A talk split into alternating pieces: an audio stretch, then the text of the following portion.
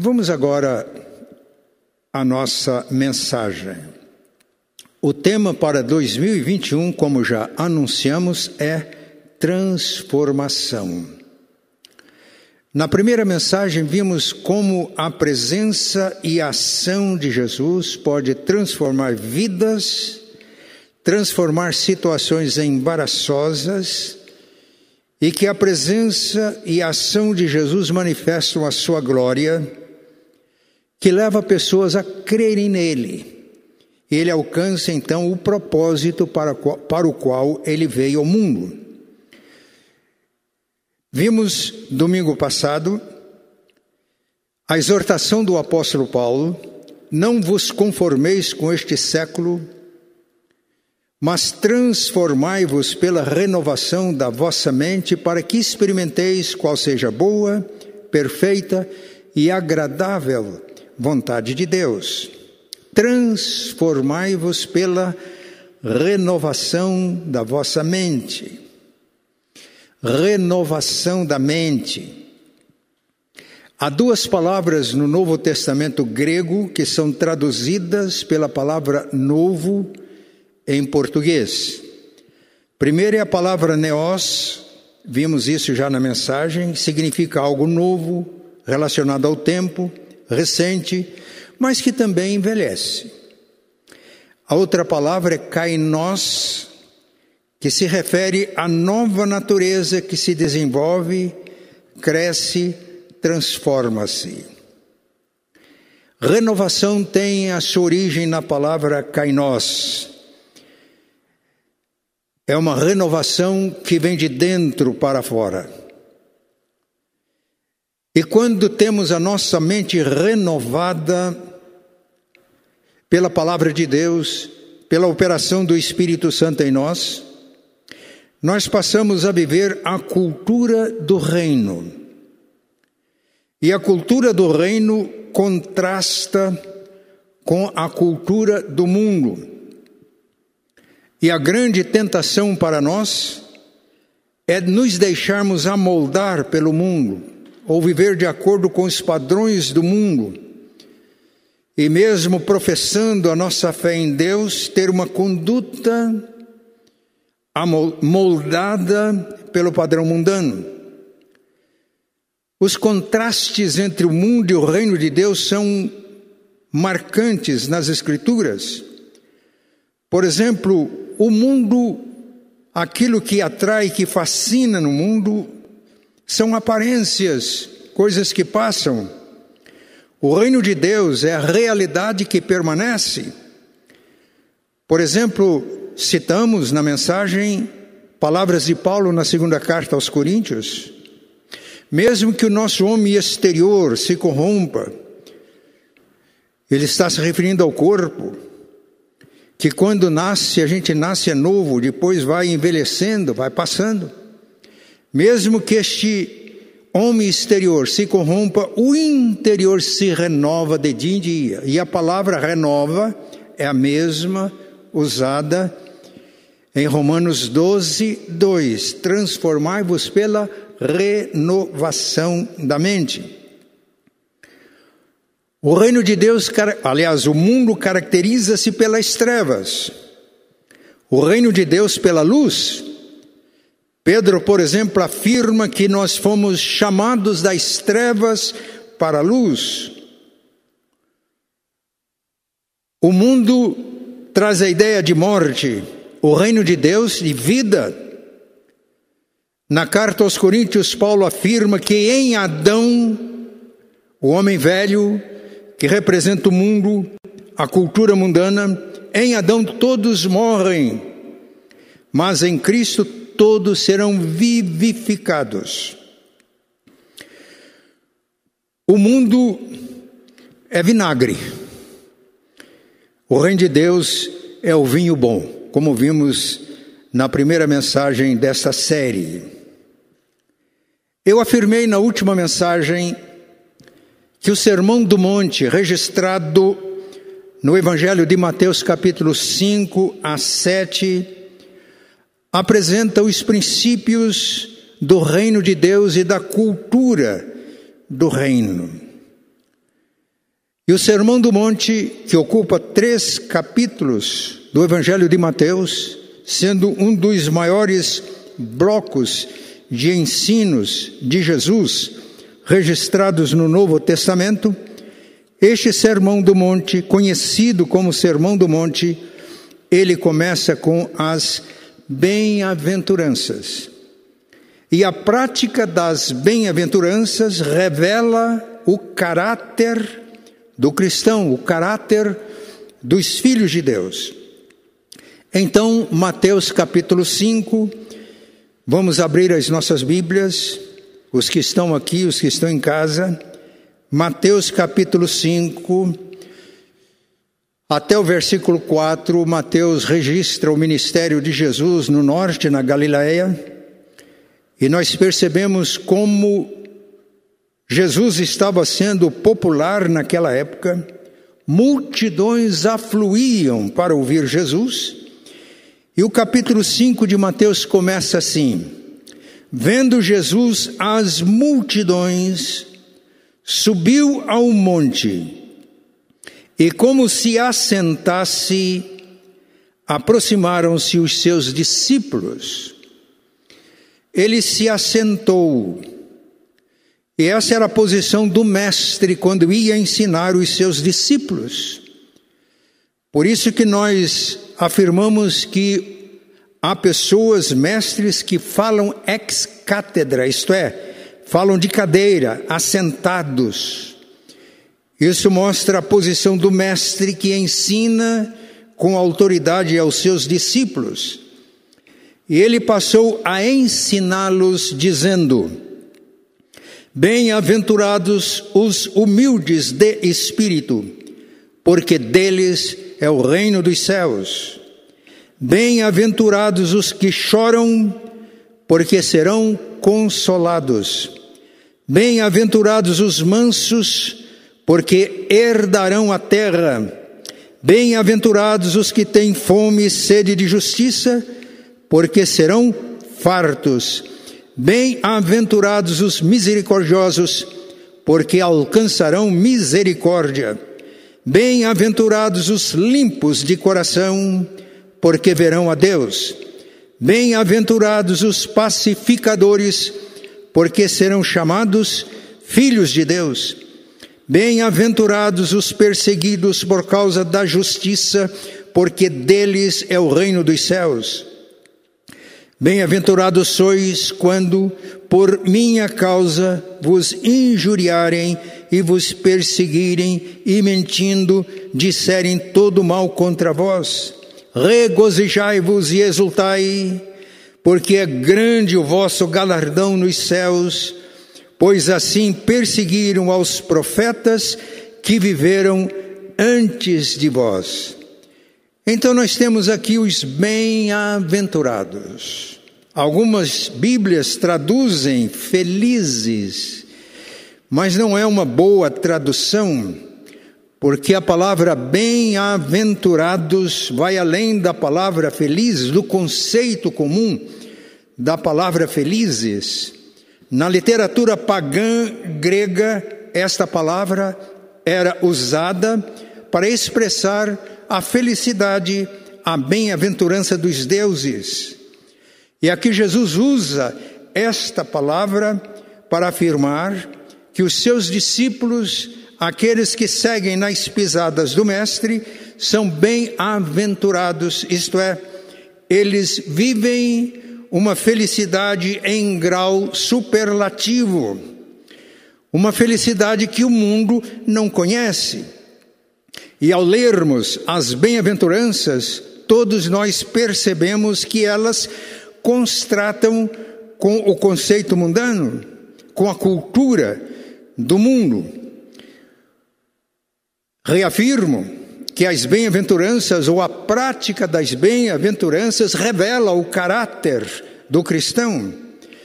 O cristão nascido de novo é filho de Deus. Ele veio para os seus e os seus não o receberam, mas a todos quantos o receberam, deles o poder, o direito de se tornarem filhos de Deus. E o filho revela o caráter do pai.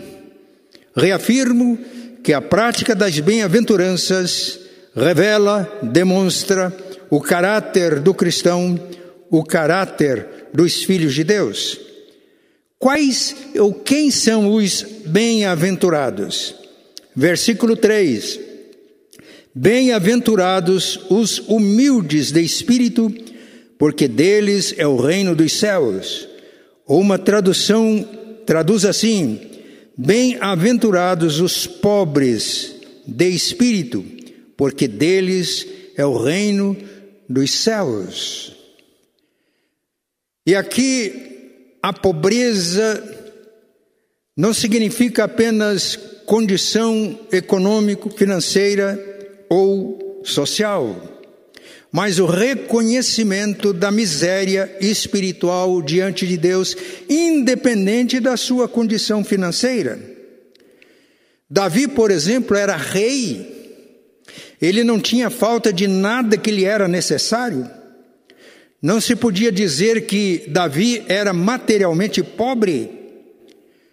Mas no Salmo 40 ele descreve situações que revelam a sua pobreza espiritual e que ele não seria nada sem Deus. E por isso no versículo 17 ele afirma: Eu sou pobre e necessitado, mas o Senhor cuida de mim pobres em espírito, pobres de espírito, humildes de espírito. Isso contrasta com a atitude mundana. As pessoas almejam a riqueza e a riqueza material, e não só posse de bens, mas atitudes de ricos. Por exemplo, Jesus contou a parábola do fariseu e do publicano. Ambos subiram ao templo para orar.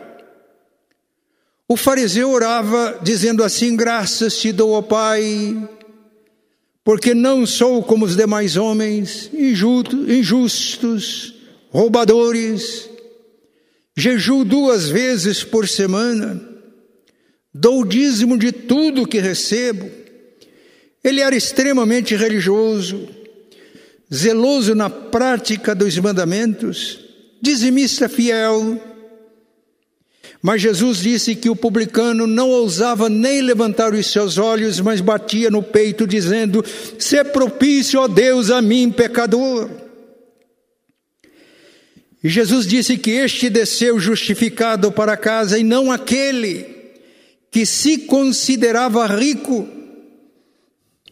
Outro exemplo que nós temos na Bíblia da igreja de Laodiceia, Escrevendo ao líder daquela igreja, Jesus disse: Você se considera rico, abastado e que não tem falta de nada. E você não sabe que você é pobre, miserável, cego e nu. E aí Jesus dá alguns conselhos, Jesus faz algumas advertências, e Jesus oferece uma nova oportunidade para aquela igreja. É como se Jesus dissesse: vocês são tão ricos, tão importantes, tão espirituais que não precisam de mim, mas eu estou aqui do lado de fora, estou batendo a porta. E se alguém desta igreja ouvir a minha voz e abrir a porta, eu entro, ceio com eles e eles comigo. Que retrato de uma igreja que se considerava rica e era miserável e não queria reconhecer a sua miséria espiritual. Por isso, a cultura do reino contrasta com a cultura mundana, porque somente aqueles que se percebem pobres é que serão enriquecidos por Deus, e a bênção desta bem-aventurança é que os pobres de espírito herdarão ou já herdam o reino dos céus, já é uma realidade e será uma realidade plena quando o Senhor voltar em glória. Mas quem são os bem-aventurados? Quem são aqueles que têm a mente renovada pelo poder da palavra e do Espírito Santo? São aqueles que, ao perceber a sua miséria espiritual, derramam lágrimas diante de Deus além da confissão da pobreza espiritual sem Deus, sem Cristo, também expressam atitude de contrição. Davi tomou consciência do seu pecado e ele faz uma oração de confissão no Salmo 51. E quando chega no versículo 17, ele diz: Senhor, eu poderia, versículo 15 a 16, eu poderia oferecer sacrifícios para agradar o Senhor, para que o Senhor perdoasse o meu pecado. Mas eu sei que o Senhor não se agrada de sacrifícios de animais. O que agrada o Senhor é um coração quebrantado, porque é um coração quebrantado e contrito que chora a sua miséria espiritual. O Senhor não despreza. E Deus fala conosco por intermédio do profeta Isaías, capítulo 57, 15. Porque assim diz o alto, o sublime, que habita na eternidade e cujo nome é santo. Eu habito no alto e santo lugar, mas habito também com o contrito e abatido de espírito, aqueles que choram a sua miséria espiritual para vivificar o coração dos abatidos e vivificar o espírito dos oprimidos. Bem-aventurados que choram lágrimas de arrependimento. Pedro tinha vivido três anos com Jesus. Ele era um discípulo, um aprendiz da cultura do reino. Quando Jesus disse que ele seria preso e que seria abandonado por todos, Pedro disse: Senhor, ainda que todos te abandonem, eu não. E os outros fizeram a mesma afirmação de Pedro. Jesus fez uma advertência: Pedro, eu vou te avisar. Antes que o galo cante, você terá me negado três vezes. Pedro disse: Senhor, isso não vai acontecer ainda que eu seja levado ao sacrifício com o Senhor, eu não abandono o Senhor. Isto é Pedro, que já tinha vivido três anos com Jesus, considerava forte, mas Jesus foi preso. E a Bíblia diz que Pedro seguia Jesus de longe. Jesus foi preso e Pedro seguia-o de longe. Mateus capítulo 26, a partir do versículo 33. Algumas pessoas, ele estava à distância da vista de Jesus, preso. Algumas pessoas disseram: Você é discípulo dele. Ele falou: Ah, eu não conheço esse homem. Depois chegou outro e falou: Eu te vi lá no horto, você é deles. Ele falou: Não. A terceira vez, ele não só disse que não conhecia Jesus, mas ele começou a fazer juramentos e a praguejar. Eu não conheço esse homem. E aí o galo cantou. Meus irmãos, eu nunca vi e ouvi um sermão tão poderoso igual do canto do galo. Quando o galo cantou, ele lembrou das palavras de Jesus. Antes que o galo cante, você me negará, ou negará que me conhece três vezes. E o Evangelho de Lucas diz que Jesus olhou para Pedro, estava à distância da vista de Jesus, Pedro lembrou-se das palavras do Mestre, saindo dali, chorou amargamente. São essas lágrimas. Às vezes Deus tem que agir com a gente como ele agiu com Pedro. Somos arrogantes, achamos que somos o que não somos. E Deus permite que a gente passe por essas experiências que, quando temos brio e caráter, nos envergonham para tomar consciência daquilo que realmente somos.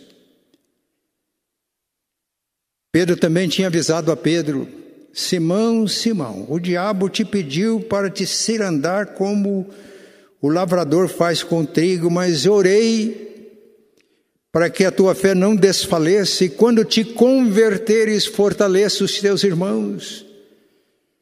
Pedro, discípulo de Jesus, três anos com Jesus, passou por uma experiência na qual ele não apenas tomou conhecimento de que ele era miserável espiritualmente diante do Senhor, e ao tomar consciência disso, ele chorou amargamente, lágrimas de arrependimento, e por isso, O Evangelho de João, capítulo 20, registra o encontro de Jesus com Pedro depois da ressurreição. E aconteceu o que Jesus tinha prevido, previsto. Pedro se converte a Jesus e passa a fortalecer agora os seus irmãos em Cristo. Lágrimas de arrependimento, lágrimas de amor. O Salmo 119, 136 afirma: Torrentes brotam dos meus olhos porque não guardam a tua palavra. O salmista percebe que o fato de os homens não guardarem a palavra de Deus tem terríveis consequências para eles e para outras pessoas.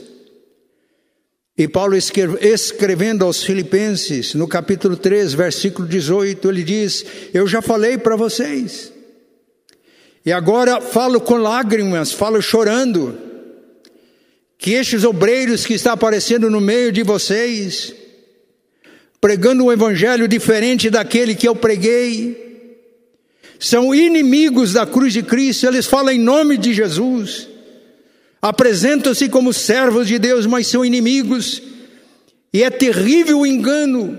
Eu já demonstrei, mas agora eu falo chorando. Era o amor de Paulo pelas suas ovelhas, na iminência de serem enganados e afastados do Evangelho pela ação dos falsos mestres na igreja de Corinto.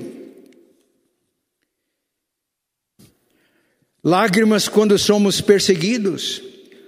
O Salmo 56, versículo 8, o salmista diz: Senhor, na perseguição o Senhor contou os meus passos e recolheu as minhas lágrimas no teu odre.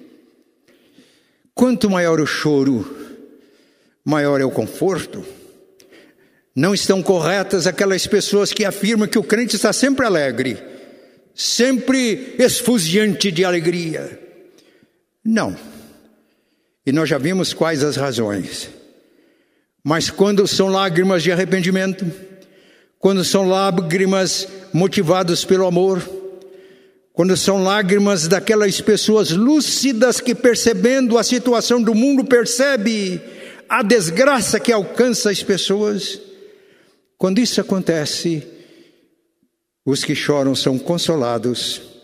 Isaías 61 capítulo 1 diz que o Messias viria para pregar o evangelho aos quebrantados, e ele viria para curar os quebrantados de coração.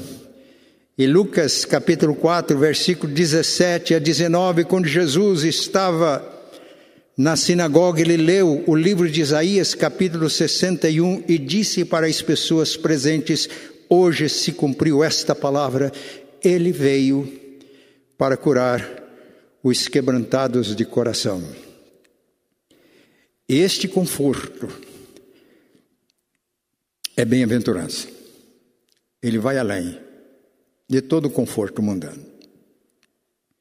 Bem-aventurados os pobres de espírito, porque deles é o reino dos céus. Bem-aventurados que choram, porque serão consolados. Capítulo 5 Bem-aventurados os mansos, porque herdarão a terra. Isso constrata com o mundo. Para vencer no mundo, a pessoa tem que ser forte, determinada. A palavra aqui traduzida por mansos significam pessoas gentis, pessoas humildes, pessoas atenciosas, pessoas corteses pessoas que reconheceram a sua pobreza diante de Deus, pessoas que choraram a sua miséria espiritual diante de Deus. E aí experimentaram a graça de Deus, foram transformadas em filhos de Deus, herdeiros de Deus, e estas pessoas ficam surpresas com a misericórdia de Deus, com a bondade de Deus com a gentileza de Deus, com o amor de Deus, ela se torna o expressa o caráter de Deus Pai, sendo também gentis, humildes, atenciosos, corteses. Tem consciência de quem são em Cristo e não se abatem com ofensas e insultos. Uma palavra muito usada hoje é resiliente. São resilientes. São pessoas capazes de sofrer pressões e de não ser influenciado pelas expressões. Pessoas que têm um caráter forte, uma formação forte de caráter. O Salmo 37 apresenta algum ensino importante a respeito dos mansos. Eu gostaria de ver com os irmãos. Salmo 37, versículo 7. Descansa no Senhor e espera nele. Não te irrites por causa do homem que prospera em seu caminho, por causa do que leva a cabo seus maus desígnios, deixa a ira, abandona o furor, não te impacientes, certamente isso acabará mal. Isso é a cultura do mundo, a impaciência, a revolta, porque os malfeitores serão exterminados, mas os que esperam no Senhor possuirão a terra mais um pouco e já não achará, não existirá o ímpio. Procurarás o seu lugar e não o acharás, mas os mansos herdarão a terra e se deleitarão na abundância de paz. Jesus disse: Vinde a mim, todos vocês estão cansados e sobrecarregados, estão vivendo num mundo ímpio, totalmente oposto à cultura do reino de Deus, injusto. Pode estar cansado. Vinde a mim todos vós que estáis cansados e sobrecarregados, e eu vos aliviarei. Tomai sobre vós o meu jugo e aprendei de mim, que sou manso e humilde de coração, e achareis descanso para as vossas almas. Auto-renúncia ao caminho para o domínio do mundo disse alguém que comentou esse texto. Os mansos suportam pressões e controlam situações da vida diária sem serem controlados por elas. Herdarão a terra, serão as pessoas que servem de paradigmas de referência. Mas quem são os bem-aventurados? Além dos pobres de espírito, além dos que choram, além dos mansos. Versículo 6. Bem-aventurados os que têm fome e sede de justiça, porque serão fartos. Bem-aventurados os sedentos e famintos de justiça, porque serão fartos. Serão fartos com a justiça de Deus porque são justificados pela fé. Quem é justificado pela fé nunca se justifica. Reconhece diante de Deus a sua miséria espiritual, primeira bem-aventurança.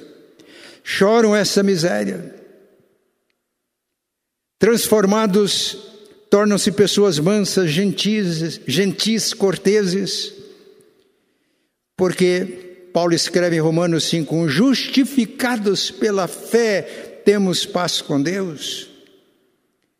Fé no que Deus fez por nós em Cristo. E a justiça de Cristo nos é atribuída e recebemos pela fé.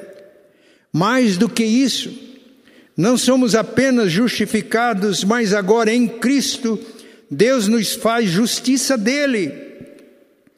É o que Paulo ensina na segunda carta aos Coríntios 5, 21. Aquele que não conheceu o pecado, Deus o fez pecado por nós, para que nele, em Cristo, fôssemos feitos justiça de Deus. Por isso, quem é justificado pela fé vive a justiça do reino.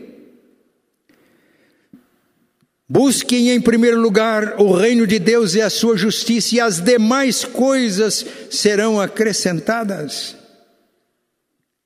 Paulo falava na carta aos Filipenses daquele que se gloriavam na sua própria justiça. E ele mostra no capítulo 3 que ele tinha muitos motivos para gloriar-se, porque ele era israelita, da tribo de Benjamim, foi fariseu extremamente zeloso, quanto à justiça que há na lei, irrepreensível. No entanto, ele diz: tudo aquilo que parecia uma grande riqueza, eu considerei como esterco por causa da justiça de Deus, que eu recebo pela fé em Jesus Cristo. Por isso, a bênção para os famintos e sedentos de justiça é serem fartos pela justiça de Deus. E vive essa justiça nos seus relacionamentos. Mas quem são os bem-aventurados?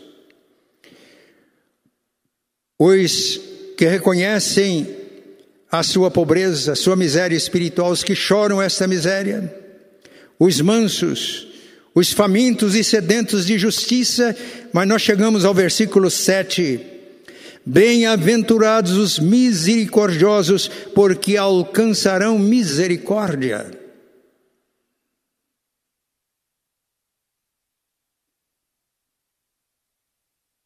É misericordioso porque foi salvo pela misericórdia de Deus. Na carta de Paulo aos Efésios, capítulo 2, depois de mostrar o que é o ser humano sem Cristo. E faz uma afirmação muito forte: é filho da ira. Quando chega no versículo 4, ele diz: Mas Deus, sendo rico em misericórdia, e por causa do grande amor com que nos amou, estando nós mortos em nossos delitos e pecados, Ele nos deu vida em Cristo pela graça sois salvos, salvos pela misericórdia divina. E uma vez regenerado, recebe o dom do Espírito. E o Pai misericordioso derrama o seu amor no coração de quem crê. Romanos 5,5. O amor de Deus está derramado no nosso coração pelo Espírito Santo que nos foi dado. E o Espírito Santo nos é dado quando realmente cremos e recebemos Jesus. É o que Paulo ensina. Então ele agora é motivado pelo amor de Deus e motivado pela misericórdia de Deus que o alcançou. E o bem-aventurados, misericordiosos, alcançam misericórdia porque colhem o que semearam. Na carta de Paulo aos Gálatas, capítulo 6, Paulo diz: De Deus não se zomba. O que o homem semear, isso ceifará. Quem semear na carne, da carne vai colher corrupção. Quem semear no espírito, do espírito vai colher vida eterna. E não nos cansemos de fazer o bem, disse Paulo, principalmente aos domésticos da fé, porque a seu tempo vamos fazer a colheita se não nos desfalecermos. Aqui, os misericordiosos alcançam misericórdia colhem o que semearam. Mas quem são os bem-aventurados, além dos pobres de espírito, além dos que choram, dos mansos, dos famintos e sedentos de justiça, dos misericordiosos, os limpos de coração? Versículo 8. Bem-aventurados os limpos de coração, porque verão a Deus. Limpos de coração. João, na sua primeira carta, capítulo 1, a partir do versículo 5, ele ensina: se andarmos na luz, como Ele está na luz, temos comunhão uns com os outros. E o sangue de Jesus, seu Filho, nos purifica, limpa o nosso coração de todo pecado. Se dissermos que não temos pecado nenhum, a nós mesmos nos enganamos e a verdade não está em nós, não somos transparentes. Coração limpo é coração transparente, não tem o que esconder. Mas se confessarmos os nossos pecados, Deus é fiel para perdoar os nossos pecados e não apenas perdoar os pecados, limpar o nosso passado, mas para nos purificar de toda injustiça. E é o coração que é limpo pelo sacrifício de Cristo, pelo sangue de Jesus, que recebe o azeite precioso do Espírito Santo. O Espírito Santo, esse azeite simbolizado pelo azeite, não pode ser derramado num coração cheio de iniquidade. Mas a purificação é feita pelo sangue de Jesus. E por isso, os limpos de coração vivem na luz, têm comunhão uns com os outros, é constantemente purificado e podem ser transparentes Jesus afirmou, João capítulo 3, o que pratica o mal foge da luz. Não se aproxima da luz, para que seu interior, as suas obras não sejam manifestas. Tem que encobrir. Meus irmãos, quanto dinheiro se gasta em nosso país para defender criminosos? E quanto mais rico é o criminoso, maior possibilidade usando rios de dinheiro procurar esconder a realidade para que não venha à tona. Por isso temos que orar pelo nosso país, pelo poder executivo, poder legislativo e poder judiciário. O trabalho, quando servem a Deus, ao invés de encobrir os crimes, é trazê-los à luz e tratar. Mas o crente não precisa de tribunal, ele está na presença de Deus, tem consciência do pecado, confessa, e ele não tem apenas seus pecados perdoados, mas ele é purificado da injustiça, porque diante de Deus, diz a Bíblia, não há nenhum justo. O Brasil seria outro se todos os criminosos deste país confessassem os seus pecados e os abandonassem. Isso aqui virava um paraíso. Por isso o mundo precisa desesperadamente dos bem-aventurados, dos discípulos de Jesus. Mas quem são os bem-aventurados? Chegamos no capítulo no versículo 9. Bem-aventurados os pacificadores, porque serão chamados filhos de Deus. Os pacificadores são as pessoas que foram reconciliadas com Deus e desfrutam a comunhão com Deus e a paz de Deus. Paulo escreve aos Coríntios: Deus estava em Cristo, reconciliando o mundo consigo mesmo e nos entregou a palavra da reconciliação. Somos embaixadores do reino de Deus, então, em nome de Cristo, pedimos às pessoas para que se reconciliem com Deus. Quando proclamamos, somos reconciliados e proclamamos e vivemos a mensagem da reconciliação, somos pacificadores. Pacificadores nos nossos relacionamentos. Eu gostaria de ler aqui com os irmãos uma passagem que está em Romanos capítulo 12. Romanos capítulo 12. Paulo vai falar como nós promovemos a paz nos nossos relacionamentos. Paulo escreve: Não torneis a ninguém mal por mal, esforçai-vos por fazer o bem perante todos os homens. Se possível, quanto depender de vós, tende paz com todos os homens. Não vos vingueis a vós mesmos, amados, mas dai lugar à ira, porque está escrito: A mim me pertence a vingança, eu é que retribuirei, diz o Senhor. Pelo contrário, se teu inimigo tiver fome, dá-lhe de comer, se tiver sede, dá-lhe de beber, porque fazendo isso amontoarás brasas vivas sobre a sua cabeça. Não te deixes vencer do mal, mas vence o mal com o bem. Os pacificadores serão reconhecidos por demonstrarem na sua vida prática o caráter do Pai Celestial. Os pacificadores serão chamados filhos de Deus. E chegamos à última bem-aventurança, versículos 10 a 12 de Mateus capítulo 5. Bem-aventurados os perseguidos por causa da justiça, porque deles é o reino dos céus. Bem-aventurados sois quando por minha causa vos injuriarem e vos perseguirem e mentindo disserem todo mal contra vós. Regozijai-vos e exultai, porque é grande o vosso galardão nos céus, pois assim perseguiram aos profetas que viveram antes de vós. Lutero dizia que quando a igreja não é perseguida, quando o crente não é perseguido, é mau sinal. É sinal que ele está conformado com o mundo. É sinal que ele não tem identidade de filho de Deus. Porque todo que tem identidade de filho de Deus tem choque com a cultura do mundo. É impossível viver a cultura do reino sem chocar-se, ou pelo menos contrastar com a cultura mundana. A Bíblia fala, Jesus falou de amor e ódio. João 15, a partir do versículo 18, ele disse: Se vocês fossem do mundo, o mundo amaria o que é seu. Mas porque vocês não são do mundo, pelo contrário, eu chamei vocês do mundo, o mundo me odiou, o mundo odeia vocês. Mas não fiquem espantados, porque antes de odiar vocês, eles me odiaram.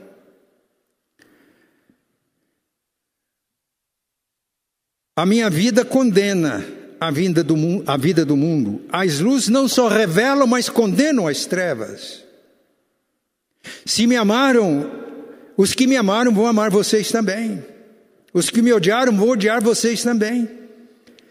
E na carta de Tiago 4, 4, Tiago diz que quem quiser ser amigo do mundo constitui-se inimigo de Deus. Por quê? Porque Deus é mau? Não. Já vimos o mundo representa trevas, representa escuridão, representa a potestade de Satanás, o mundo jaz no maligno, disse Jesus. Portanto, ao vivermos como os bem-aventurados no mundo, o choque, o conflito é inevitável.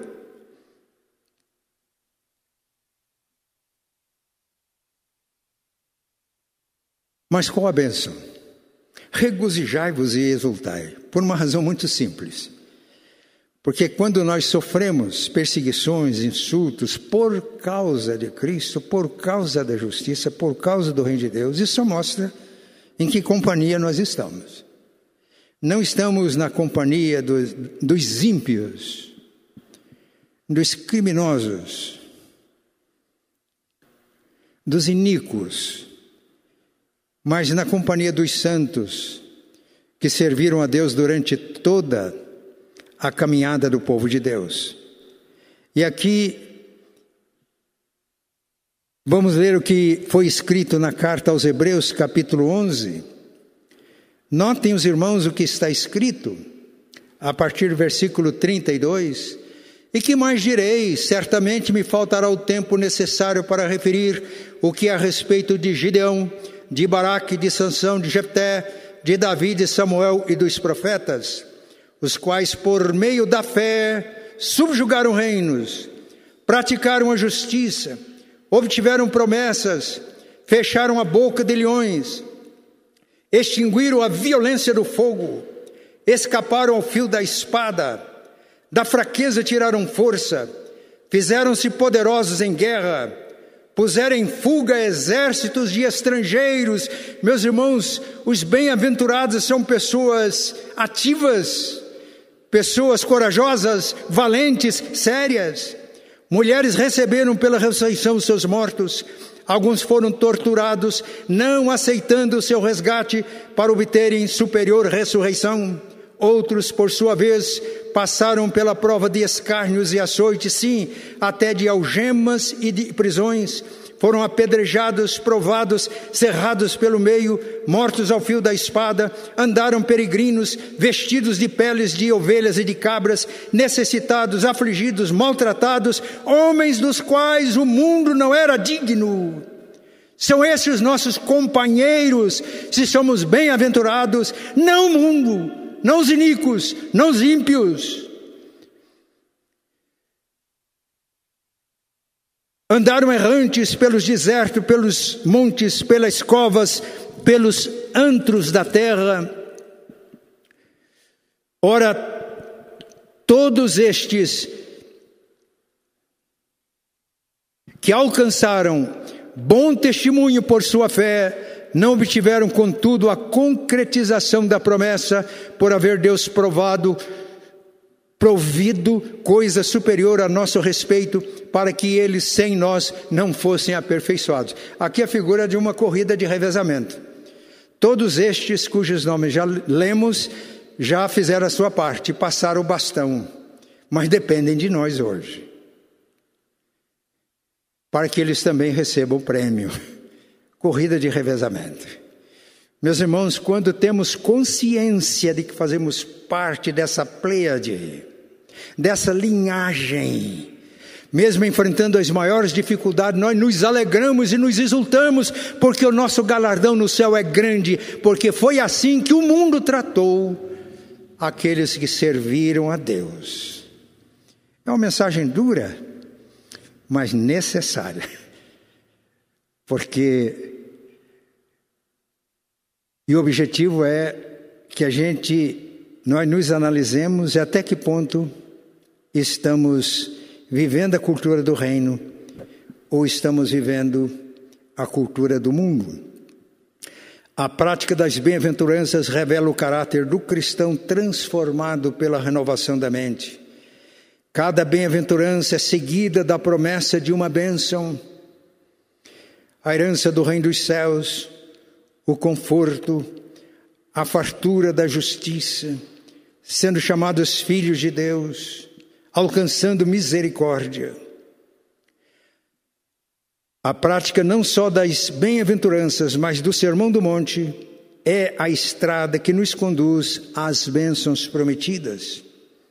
Por outro lado, como disse Martin Lloyd Jones, este é também o melhor método de evangelização. Ele escreve no seu livro: o mundo atual está aguardando o aparecimento de crentes autênticos e deles precisa desesperadamente. O mundo está precisando desesperadamente de crentes bem-aventurados, discípulos de Jesus, que vivam na cultura do reino. Aquilo que a igreja mais necessita, prossegue Lloyd Jones, não é organizar campanhas de evangelização, para atrair as pessoas que ainda estão do lado de fora, mas começar ela mesma a viver a vida cristã. Se a igreja assim agir, homens e mulheres haverão de encher os nossos templos. Vinde a mim todos vós que estáis cansados e sobrecarregados, eu vos aliviarei. Quando vivemos a cultura do reino, podemos enfrentar todos esses conflitos com o mundo. Mas há uma coisa impressionante: nós descansamos em Deus em qualquer circunstância. Vinde a mim todos que estão cansados e sobrecarregados, eu vos alivrarei. Tomai sobre vós o meu jugo e aprendei de mim que sou manso e humilde de coração, e achareis descanso para as vossas almas. Meus irmãos, parece que viver a cultura do reino é tão difícil, provoca conflitos, traz sofrimentos, lágrimas, mas, meus irmãos, é a única cultura que vivida nos dá o verdadeiro descanso.